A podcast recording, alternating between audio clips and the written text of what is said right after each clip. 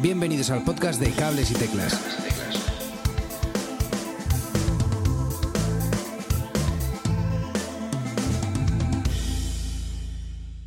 Hola, muy buenas y bienvenidos a otro episodio de Cables y Teclas. Ya sabéis, vuestro podcast semanal sobre actualidad musical. En el podcast hoy traemos a una invitada, a una invitada muy especial que es Maren. Hola, ¿qué tal estás? Hola, ¿qué tal? Muy bien. Y también, como no, a nuestro invitado eh, joya, a nuestro copodcaster Edu. Edu, ¿cómo estás? ¿Qué tal, Manolo? Muy buenas. Pues bien, bien a gusto aquí y con mucha ganas de hablar con Maren, la verdad. Claro que sí. Eh, y bueno, eh, para empezar, para los que no, conozca- no conozcáis a Maren, vamos a empezar un poquito diferente hoy y es que vamos a hacer un como una especie de biografía. Vamos a empezar desde los seis añitos, Maren. Y es que hemos, hemos hecho un poco de research, de investigación y si no me equivoco, empezaste a tocar el violín con eh, seis años, luego como a los once... Violín con cuatro. Uf, aquello fue. Wow. Madre mía, toma ya. Luego, más tarde, la guitarra como a los 11 más o menos. Y eh, empiezas eh, también a componer como a esa edad más o menos. Y a los 13 llegas a la Bot Kids eh, España en 2017, ¿verdad? Eso, eso es, sí. Y luego con 14 publicó su primer EP, Alguien sin vergüenza, con cinco temas compuestos y escritos por ella misma, en los que mezclas eh, temas en inglés, castellano y euskera. Con 17 saca un single, Te invito a mi piscina. Para matarte, un temazo eh, grabado y producido íntegramente por ti y en, eh, en Home Studio, y un EP en verano del 2020. Y eh, hace poquito, eh, hace un par de años, el, mm, eh, el álbum Margaritas y la banda. Y vamos, que es que no has parado de tocar y componer y, y grabar. No, no has perdido nada el tiempo, es increíble. Y eh, ahora estás presentando un nuevo tema junto a Anne eh, Looking, eh, que es eh. Acostumbrarme, que salió el 26 de enero. 26. Ujú. Qué bien. Y, oye, qué maravilla cómo has aprovechado el tiempo en tan poquitos años. ¿Cómo, cómo lo has hecho? Yo la verdad es que últimamente sí que pienso, ¿eh? He hecho un poco la vista atrás y, claro, yo siempre he tenido muy claro que quería hacer esto, entonces me parecía normal y creo que no, no, o sea, también era mi entretenimiento, no sé, no, no sé qué estaría haciendo si no estuviese haciendo canciones. Y, y luego veces que, que me arrepiento, entre comillas, porque porque pienso, jo, ¿no? Todo este tiempo trabajando y me estar comiendo pipas en el parque, ¿no? Em, pero a la vez, em, no sé, es que dedicarme a esto me ha dado oportunidades que- o, o experiencias que no habría vivido de ninguna forma. Entonces, em, siempre he sido bastante, siempre he tenido muchas prisas para todo. Y, y entonces siempre me ha parecido poco. Y era como, no, no, el disco en principio es el con 16. O sea, para mí era como, iba como rápido porque, bueno, porque sí que tenía en parte un poco de miedo de que cuando me hiciese mayor perdiese la, la cosa especial, digamos, ¿no? Que tenía en ese Mm. proyecto en ese momento, que era como la juventud, lo que, lo que destacaban siempre. Entonces sí que sentía un poco presión por, por hacer las cosas rápido. Pero, pero bueno, me ha dado tiempo a hacer muchas cosas, yo creo, en todo este tiempo. Pero, ¿Y cómo es que empezaste tan, tan temprano? ¿Hubo eh, algo que te inspiró o, o venía alguien, algún tipo de influencia? En realidad siempre he escrito canciones desde, desde pequeña, por, también por entretenimiento. O sea, yo quedaba con mi prima cuando tenía seis años en su casa, ella era más mayor que yo y tocaba el piano. Y las Mm. canciones que aprendía ella en piano yo le ponía letra y las cantábamos juntas. Entonces, nunca. Yo de hecho no quería ser ni, ni músico, yo quería ser bombera o futbolista. Esos eran mis sueños Anda. de pequeña. Y, y todo el mundo me decía, ay, pues sí cantas muy bien. Y yo decía, "No, yo quiero ser bombera, a mí que me cuentan. y luego es verdad que ya me hice más mayor y, y me di cuenta de que, de que eso era lo que, lo que quería hacer. Em, no sé, por eso ha sido como muy natural. ¿no? Muchas veces también eso te da como una cosa muy. También ot- otra vez, ¿no? Como ese, esa incertidumbre de decir, ay, es que siento que, que- ¿qué hago si no es esto, no? Sí que, sí que me, me siento un poco así, ¿no? Como que es lo que tenía que hacer, no sé. Pues, eh, oye, qué suerte que has decidido ser cantante y no, y no ser bombera, porque así te podemos escuchar. Eh, Maren, si no la habéis escuchado, pasaros a escucharla, tiene una voz brutal. Y me gusta mucho que mezcla eh, un sonido alegre con historias y temática que, que no siempre son alegres del todo, pero, pero el sonido se nota, se nota así como muy alegre. Yo he tenido la oportunidad de verte un par de veces en, en festivales en los que hemos coincidido y, y, joder, mola un montón, mola un montón verte, verte en directo. Y al escuchar tu voz, uno se pregunta un poco de, de, dónde sale, de dónde sale tu voz. ¿Cuáles dirías que han sido tus influencias? A la hora de cantar, yo creo que eso que como tampoco lo pensaba mucho, siempre era como, ay, qué dulce, ay, que no sé qué. Y yo, que la verdad es que tengo bastante mala leche, como que dice, em, entonces, eh, yo creo que la, viene de muchas veces de lo que haya escuchado mi familia en casa, ¿no? De, yo creo que la cadencia viene un poco de eso y, de, y también incluso de escuchar, yo que sé, a mi madre cantar por casa o, o yo creo que eso que viene de, viene de familia por una parte y por otra por, por el estilo de música que hago también, ¿no? Eh, creo que depende cómo cantes, haces un tipo de música, ¿no? Que esto entonces parece que parece que surge, ¿no? Que es como cantas así, haces esta música, trato, ¿no?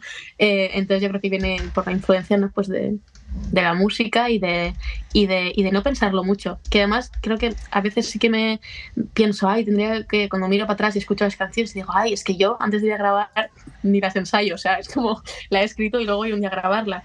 Y entonces pienso, nunca, nunca he puesto como... Eh, una, nunca he tenido como la esta activa de decir, no, quiero que la voz suene así, siempre la he dejado que, que fuese como en el momento. Entonces no, no, me lo he pensado mucho, la verdad.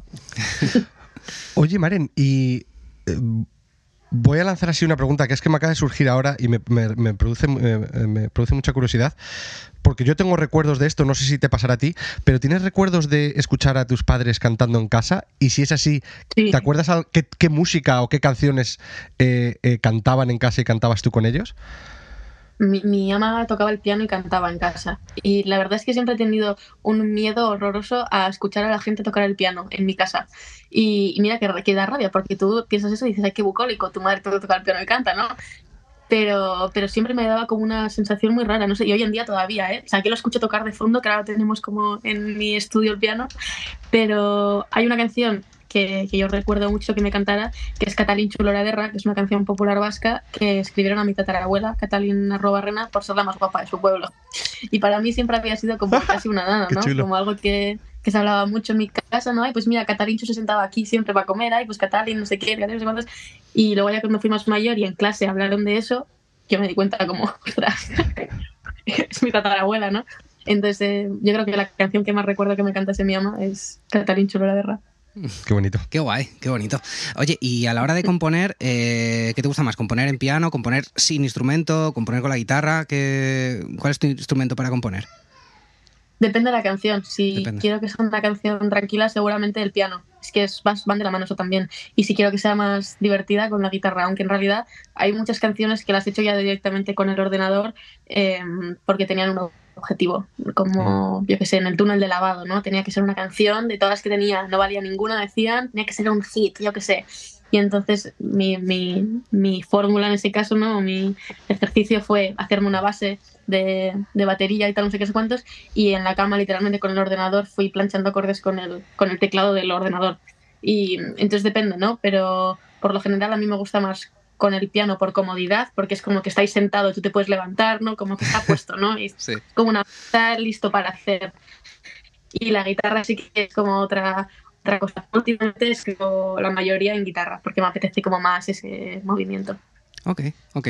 Eh, nuestro podcast lo escuchan bastantes músicos, la verdad, por suerte.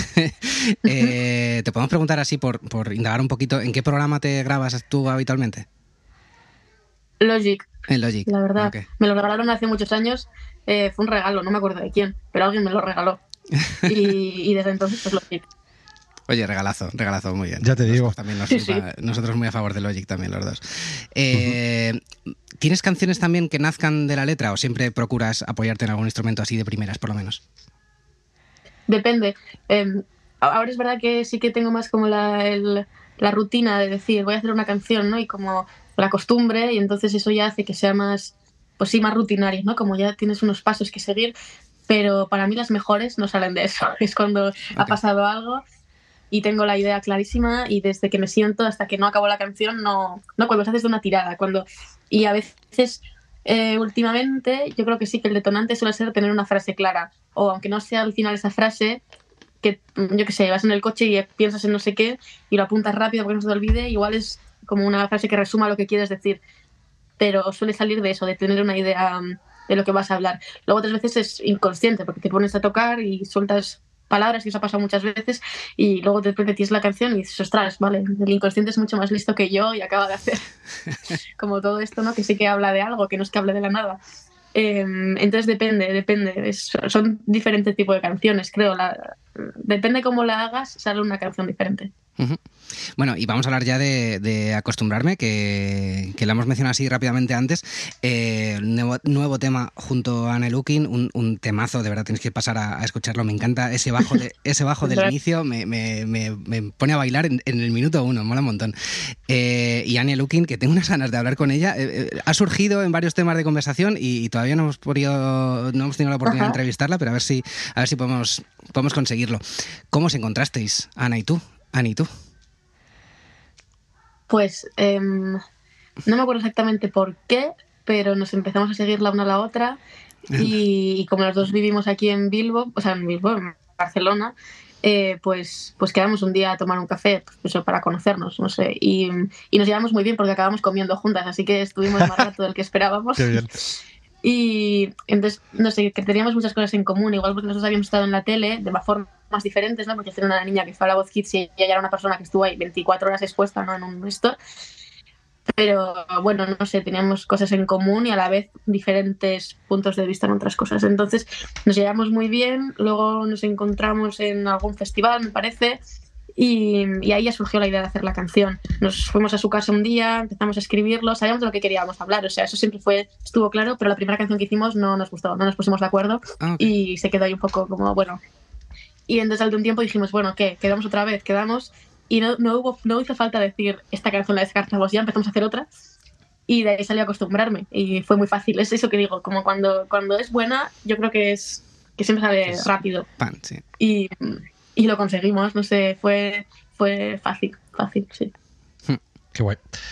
Eh, y este tema eh, parece hablar como de dificultades, de adaptarse o no a los que em, a lo que otros esperan, pero quizás eh, mejor si nos cuentas un poquito a lo mejor de lo, de lo que queréis transmitir y de lo que habla el tema.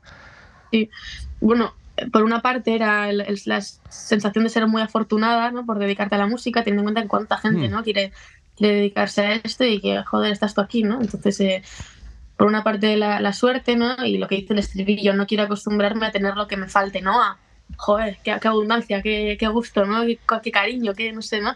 Porque en realidad el ser músico es una montaña rusa, o sea, hoy es genial y mañana nada, ¿no?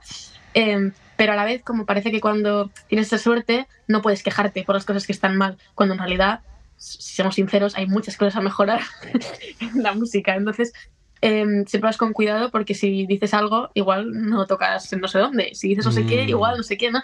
Em, entonces era un poco, pues eso, ¿no? De, la parte más alegre de la canción, yo creo que es de celebración, ¿no? De decir, joder, qué bien nos lo pasamos, esto es la leche. Y a la vez decir, pero hay tantas cosas que cambiar que, que no estoy dispuesta a callarme. No sé, hay una parte que es en euskera de la canción que dice algo así como que si yo tengo voz, ¿por qué me voy a callar, no? Eh, entonces en Anne encontré a alguien que pensaba igual, en el que te podías apoyar si, si decías algo y que, iba, que iba a estar de tu parte, ¿no? Porque si no, parece que todo el mundo hace como a mí que no me salpique mm. lo que estoy diciendo, ¿no? Aunque piensen igual. Entonces, em, eso, fue encontrar a alguien que te entendiese y entre las dos hacer una canción entre divertida, irónica, ¿no? Y, pero sí reivindicativa en cierto punto. Yo creo que sí, que, consigue un poquillo las tres, ser las tres cosas. Eh, se trata de un single que forma parte de algo más, ¿verdad? de mi disco. Sí, sí, ahora, bueno, el disco saldrá en dos partes. En marzo sale la versión EP, digamos, que es la mitad del disco, que se llamaría Lo que fuera. Y en septiembre, prox, saldrá el disco entero, que son 10 temas al final, se completa, eh, que se llama Menos lo que tú quieras. Entonces tiene, se completa también el título. Eh, de las dos. Y, ahora en marzo empezamos a presentar el disco entero. ¿eh? Aunque no salga el disco entero, la gira será, será de, todo, de todo nuevo. Entonces, eh, bueno, vienen, como, se dice, ¿no? Se vienen cositas, pues justo eso. Qué guay. Eh, el que no lo haya hecho todavía, pasaros por vuestra plataforma eh, favorita y eh, tenéis ahí el tema, acostumbrarme, echarle una escucha porque mola, mola un montón. de hecho, Edu y yo lo hemos tenido en loop durante un, buen rato y mola, mola mucho. nos vamos a pasar a una nueva sección que tenemos en Cables y Teclas que se llama la sección en el foso. Esta es una nueva sección en la cual tratamos temas de actualidad que se hablan pues, en los fosos de los festis, eh, que, tienen que, ver, que tienen que ver o no a veces con los artistas invitados, pero básicamente lo que buscamos es pues, hablar un poquito de actualidad y, conversar sobre, eh, sobre estos temas con nuestros, eh, con nuestros invitados. Hoy traemos un par de temas y el primero es una noticia em, que ha hecho mucho eco, ya que Universal creo que ha anunciado que va a quitar eh, varios de los artistas que tiene de TikTok, como puede ser eh, gente como Harry, eh, Harry Styles, Taylor Swift, The Beatles, The Weeknd, Eminem y unos cuantos más.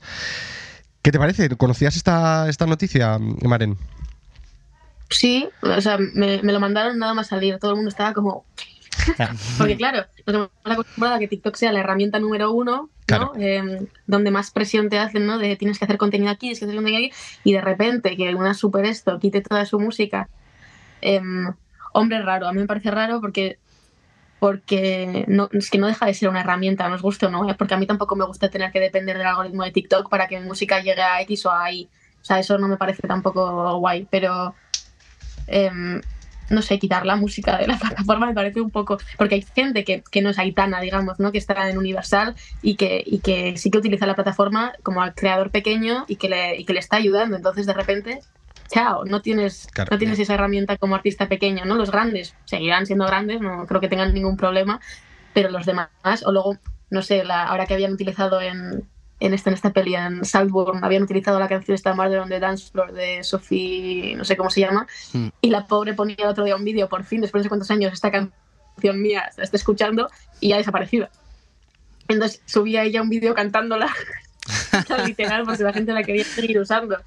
Y veo que hay mucha gente haciendo eso, como me han quitado la canción, espera que te la toco, ¿no? Y, y lo están como intentando tal, no sé. Eh, me parece, no sé, no sé si esto tiene como vuelta atrás, si se puede decir, venga, nos hemos equivocado, nos hemos equivocado volvemos. Porque en realidad no sé qué, qué beneficio puede tener real en los artistas hacer esto ahora mismo, no sé. Ya, yo creo que con, dinero todo tiene vuelta atrás, me parece. Sí, ¿verdad? todo, casi todo. Así que me imagino que será algún tipo de, acuerdo al final lo que lleve a, volver a otra cosa o, o, el no acuerdo que lleve a, pues, a nada.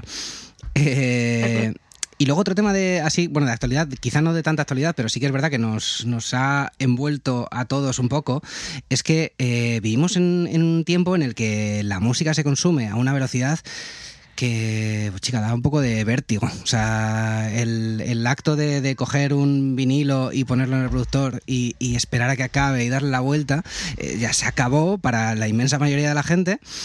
Y, pues eso, consumimos de forma muy efímera. Además, eh, cada vez como que se exige o la ¿cómo decirlo? El mercado exige que las canciones sean cortas, que se vayan directo al, grano y tal. Y yo te quería preguntar, ¿qué te parece eh, esta manera de, consumir canciones? una mierda. porque en realidad no hace ningún favor ni al público ni al artista. O sea, al artista, porque porque no tiene el tiempo, digamos, ¿no? O para, para hacer canciones, yo creo, realmente buenas, ¿no? O sea, creo que apretar la máquina tampoco es bueno y es un poco como, como pasa con la ropa, es como el shame, ¿no? Como venga, a tope, a tope, pero eso no significa que todo sea bueno, ¿no? Ni, em, eso por una parte, y para el oyente es una mala costumbre, ¿no? Que, que bueno, que nos va a hacer un poco a todos, ¿cómo, cómo lo puedo decir? Un poco caprichosos, ¿no? Esto es lo que quiero, no lo tengo, cambio, ¿no? Em, no, no hay no sé, entre, entre eso, el TikTok también vale, son 15 segundos, ¿no? Y el estribillo también debería ser TikTokeable, ¿no? Em, creo que hay de repente muchas, muchas eh, obligaciones para una canción, las cosas que tiene que cumplir una canción para que, para que es esto. Y encima, la velocidad. ¿No? Y yo, mira, fíjate que soy bastante prisas, ¿eh? Y, y, por mí sacaría cada mes una canción del disco. O sea, yo lo de esperar hasta septiembre me parece una locura, ¿eh? Yo es como, venga, todo.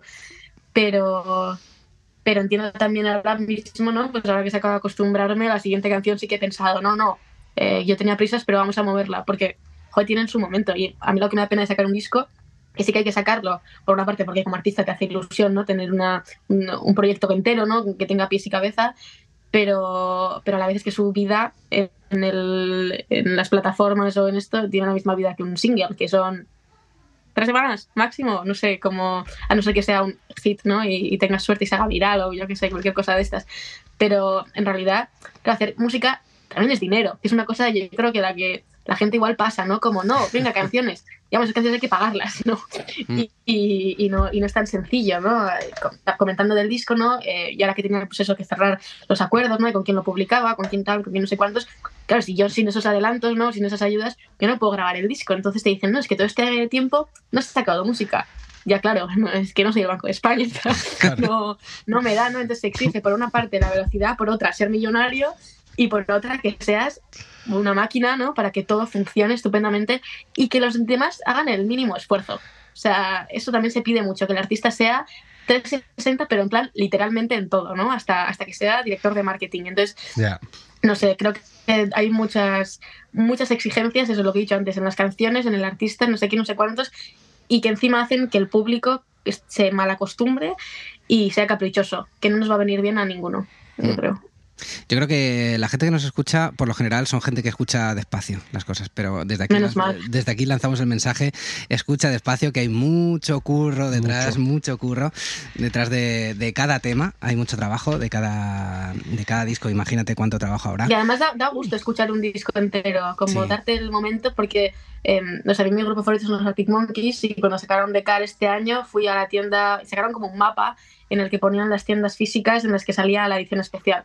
Y había una en Baracaldo, al lado de, de mi pueblo, y dije, ostras, qué raro, pues ahí fui. Y yo pensaba que habría esta cola, fíjate que llegué súper pronto, como para, para que no me lo quitaran, pues no estaba yo la única. Y entré y me regalaron como merchandising por ser la primera, yo que sé, un montón de Ah, cosas. qué y llegué a bueno. mi casa, puse el vinilo y venía con el cuadernillo de las letras y joder, sentarte a escucharlo y leerlo Oh. a la vez, ¿no? Como pues que la escucha sea activa, que estamos al final, ¿no? O sea, que está guay, no sé, yo voy en el metro y escucho música, obviamente, pero cuando te das el momento de esto, dices, ostras, esto igual es, ¿no? Como que tú también juegas a, a adivinar, porque en realidad no te lo van a explicar nunca, ¿no? Pero adivinar qué están diciendo. Y, y entonces yo para mí es el mejor disco del año solo por eso, porque tuve el momento de, de disfrutarlo así, ¿no? Como con toda la calma del mundo. Qué guay. ¿Quién era el que, quién era el que nos decía? Me acuerdo de. Hubo un, un invitado que un día nos explicaba este, este sentimiento, que es como ir al cine. Esa, esa sensación de me voy a sentar, es un momento para mí o para mí, mi pareja o con quien estés, voy a coger mi vinilo o tu librillo de, letra- de letras o lo que sea y voy a disfrutar esta hora como si estuviese en el cine. Creo que era Sí. mm, eh, The New Raymond, si no me equivoco. Sí, pero me- sí. Me quiere sonar que sí, sí, te lo iba a decir. Eh, Pues ayer, ayer, por ejemplo, fui al cine y vi una película malísima, pero por estar en el cine me la tragué entera y me, o sea, todo, no, si estuviera en casa viéndola en el sofá, estaría con el móvil porque era una mierda. Pero ayer la vi entera. O sea, me sabía hasta las canciones, ¿no? Entonces, pues es lo mismo, es como darte ese momento solo para eso. Claro.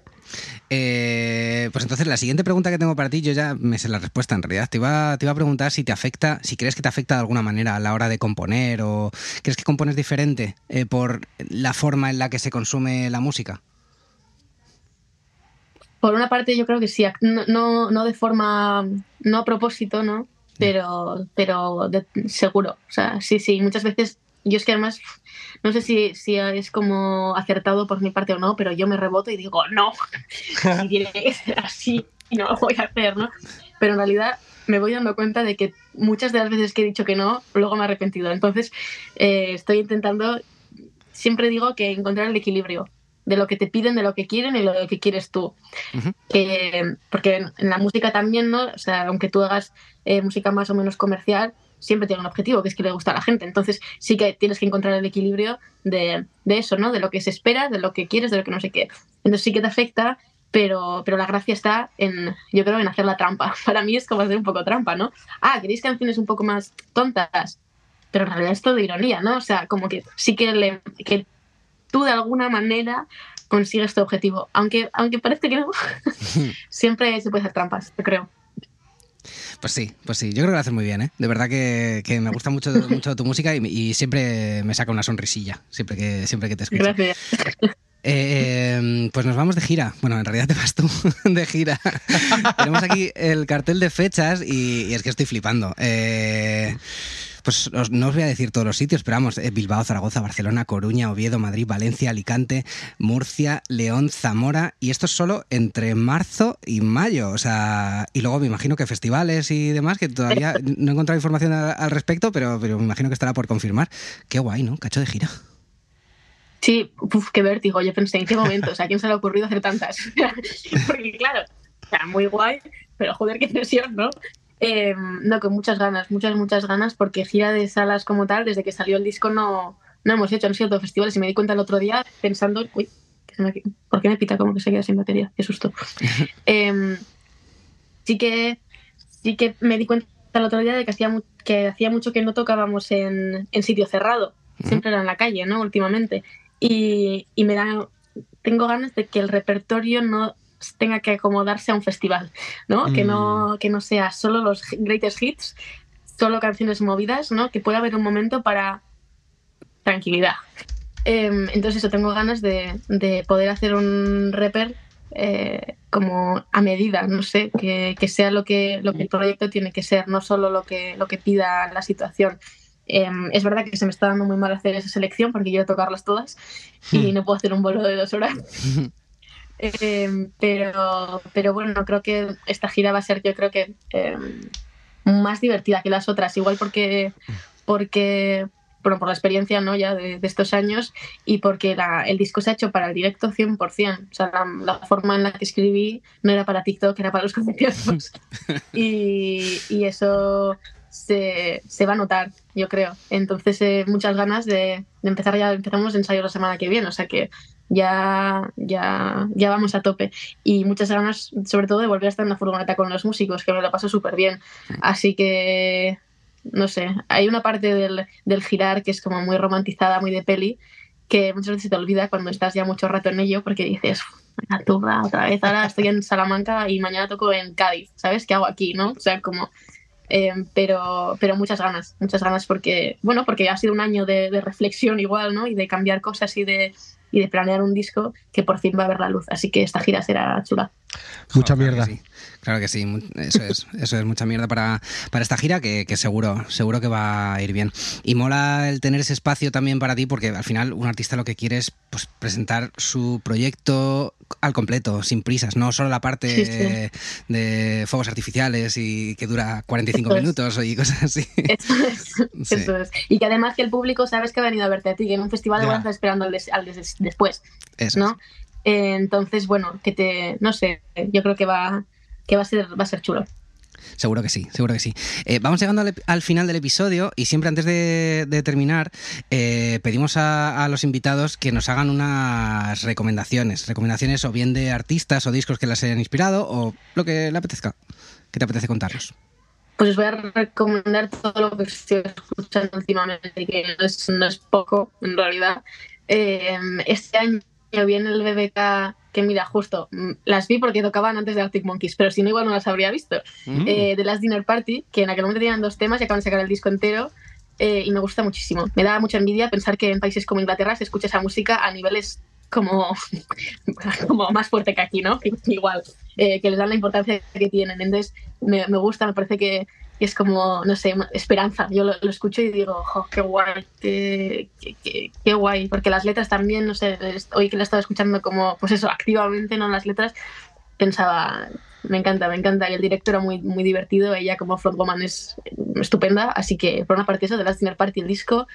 Eh, luego he descubierto a una chica que se llama Akira Galaxy, que tiene como 3.000 oyentes y me parece surrealista porque es amiga de mucha gente famosa. No sé, no sé si, si es, o sea, yo la he descubierto por los stories de alguien, ¿eh? de, así famoso, que compartía que su amiga había sacado música. Eh, es, no sé si es inglesa o americana, eh, uh -huh. y hace música psicodélica muy guay. Ha sacado un EP chulísimo y eso tiene 3.000 oyentes y me parece surrealista. Y luego que me estoy escuchando a Fontaines DC a tope todo uh -huh. el rato. Eh, me gusta mucho, mucho, mucho. Y me gustaría saberme las letras enteras porque tiene que ser guay, ¿no? En plan, hacerte el guay porque hay tanta letra. Pero la verdad que solo escucharlo ya me parece, me parece muy guay. Y el otro día me empezó a seguir el cantante y estoy más contenta que contenta porque Hombre. me empezó a seguir de gratis. Así que para mí, Fontaines DC, eh, grupazo, me encanta. Qué guay, qué guay. Pues tenemos eh, nuevo material que escuchar y, y nada, nos dejamos eh, las, eh, los enlaces a, a, sus discos, al Spotify de esta gente en las notas del episodio. Por supuesto, también a las redes sociales de, de Maren para que le sigáis todos y a su página web para que sigáis los próximos conciertos, que seguro que tiene más cosillas así que anunciar. Pues eh, nada, Maren, vamos a ir despidiendo el episodio. Mola muchísimo hablar contigo, la verdad. Me lo pasa muy bien. Qué guay, estoy muy a gusto. Muchas gracias. Ha sido, ha sido muy guay. Qué guay. Eh, pues eh, nada, también gracias a ti, oyente, por escucharnos hasta el final. Gracias a Cervezas la Virgen por pasarse por el, por el episodio. Y nada más, nos oímos la próxima semana. Muchas gracias y hasta otra. Hasta aquí el programa de hoy. Si te has quedado con ganas de más, suscríbete en las plataformas de podcast habituales. Y puedes seguirme en Twitter en arroba cables y teclas.